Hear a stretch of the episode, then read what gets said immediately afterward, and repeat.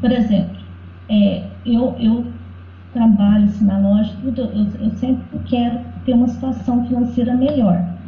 Aí eu fui estudar isso, por que, que, isso, por que, que eu quero tanto assim, crescer, ter as coisas, ter bens materiais e tudo. E aí caiu nessa dimensão do valor.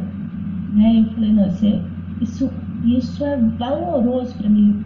Mas parece que esse valor é assim, como se eu precisasse ter dinheiro para me, me sentir valorosa, entendeu? Para eu ter a sensação de valor para mim. Uhum. Aí eu falei, não, então eu tenho que trocar esse objeto, eu tenho, eu tenho que descobrir esse valor em mim independente de ter dinheiro ou não. Mas, mas eu também continuo com a mesma vontade de ter dinheiro, entendeu? Não consigo trocar, assim, é uma coisa que eu quero, quero, sabe, eu quero ter uma situação é, financeira boa. Tá, aí pode, e... aí pode ser duas coisas. Pelo que você falou, o, din o dinhe dinheiro, tem a música lá do Ferrari, dinheiro é papel com tinta objetivamente falando, é isso. O que é dinheiro? É papel com tinta, né? Uhum. O, o, dinheiro em si é uma folha de papel pintada. É isso que é dinheiro. Então, é isso que você quer? Papel com tinta?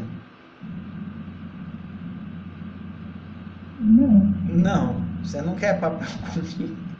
Então você está querendo no dinheiro alguma coisa que não está nele, porque ele em si é papel com tinta. a, o, pelo que você falou, que você quer no dinheiro que não está nele, é que ele representa valor. Então você quer valor.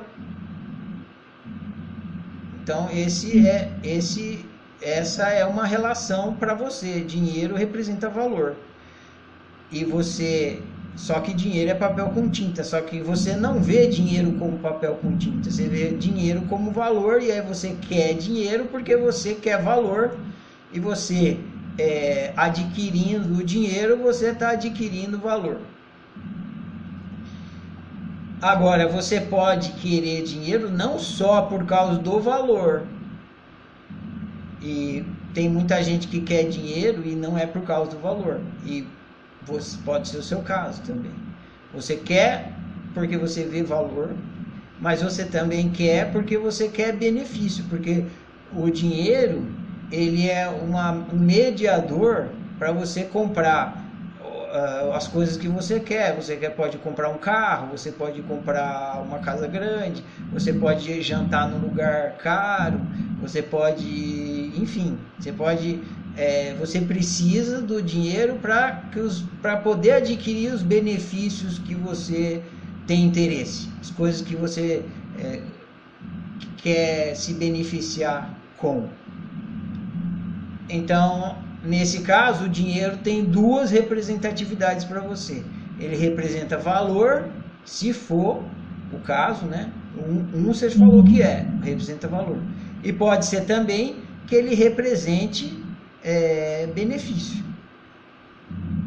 Você quer benefício. Então, o dinheiro, ele, ele, ele representa também benefício.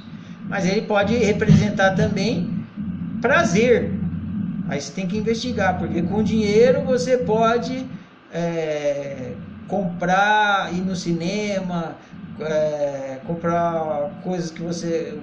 discos, você pode.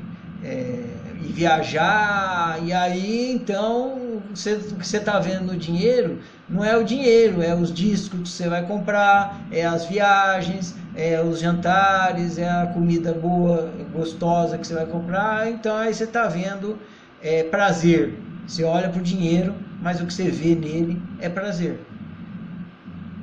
Tem que investigar.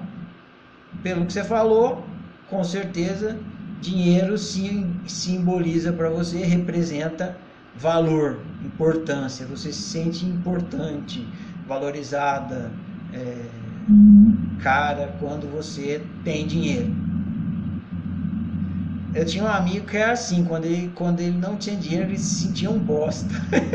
ele falava isso para mim. Ferrari, se eu abro minha carteira e não tenho, não tenho dinheiro, eu me sinto um bosta, cara.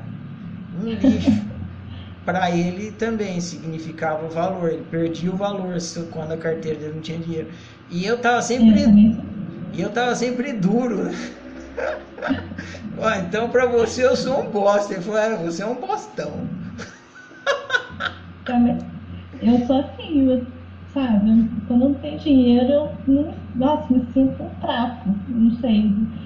Aí eu queria mudar isso, sabe? Eu não queria dar essa importância toda. Ah, o que você, o que você deve investigar é como que você é, veio a ter essa representação.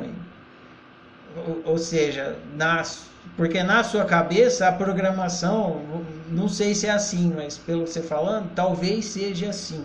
Na sua cabeça a, a sua programação é assim. Só tem valor quem tem dinheiro.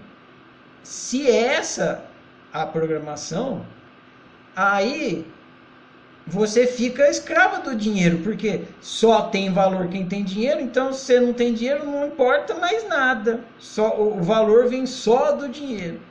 E se essa programação está na nossa cabeça, você precisa descobrir se ela é sua mesmo ou se não, ou se te deram essa programação. E se te deram, por que, que você acreditou? Ela é verdadeira mesmo ou não? Ou eu, uma pessoa pode ter valor apesar de não ter dinheiro. Aí você precisa investigar e se mostrar, olha, eu investiguei, mostrar para você mesmo. Você vai se investir, que nem a Suzana que entrou lá no, no aplicativo do capeta. Você tem que investigar e se mostrar. Olha só, tô te mostrando aqui, ó. Tem, tem pessoas que não têm dinheiro e têm muito valor. E eu, mostrando para você mesmo, e eu, inclusive, eu tenho muito valor que não está ligado ao dinheiro. E aí você vai tomando consciência de que o valor não precisa vir apenas de adquirir, adquirir dinheiro. E aí você está transformando a sua crença através do óbvio, através da experimentação, da experiência de que é, só tem valor dinheiro é uma é falso. E aí você mostra para você é. que não é assim, não é, isso não é verdade. Agora, se você não mostrar, não adianta você ficar se falando. Ah, não, quem não tem dinheiro também tem valor. Não. Porque isso aí é só blá blá blá. É, você tem que você tem, você tem que mostrar, esfregar o equívoco na sua cara. E aí você sai dele. Só assim que sai do equívoco. E eu tenho que descobrir quem colocou isso, quem incutiu isso na minha cabeça, né? Alguma vez eu tenho que descobrir. Você não precisa descobrir, você não precisa descobrir quem.